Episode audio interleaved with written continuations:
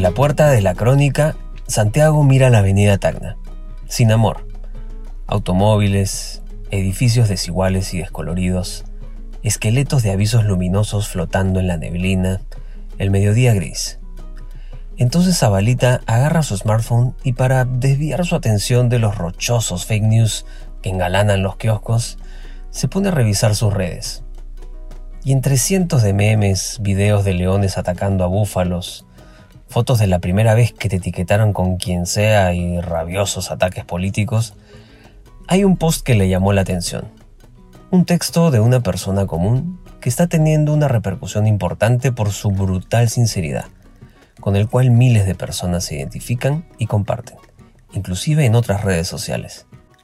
Trata sobre lo mucho que le costó a esta persona tomar, después de más de un mes de investigación y reflexión, la decisión de votar por la candidata.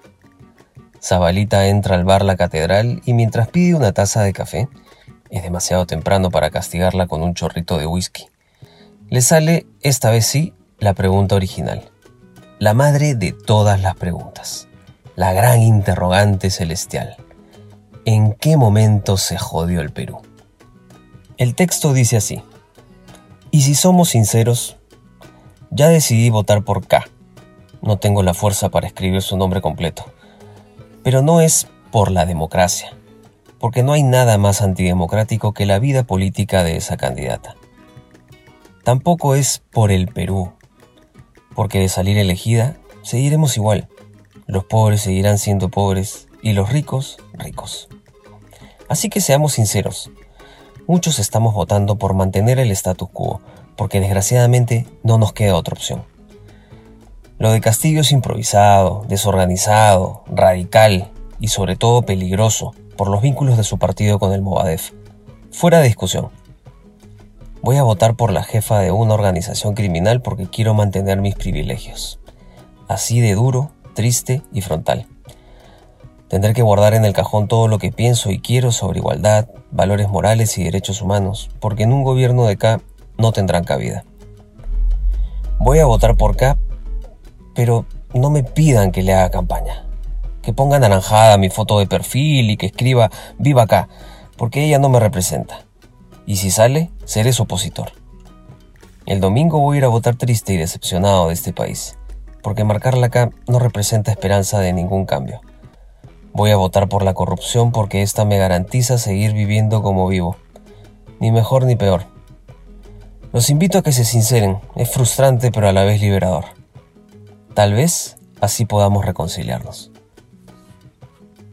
Luego de leerlo, Zabalita se arrepiente de no haberle puesto un chorro de whisky a su café, ya que se deprime más de lo que ya esta coyuntura electoral nos deprime. ¿Cuándo fue que empezamos a acostumbrarnos a usar esa frase el mal menor? A diferencia de las anteriores, estas elecciones no nos ponen entre la espada y la pared, sino directamente entre dos espadas muy peligrosas, donde solo nos queda esperar con los ojos cerrados que la menos oxidada nos haga menos daño.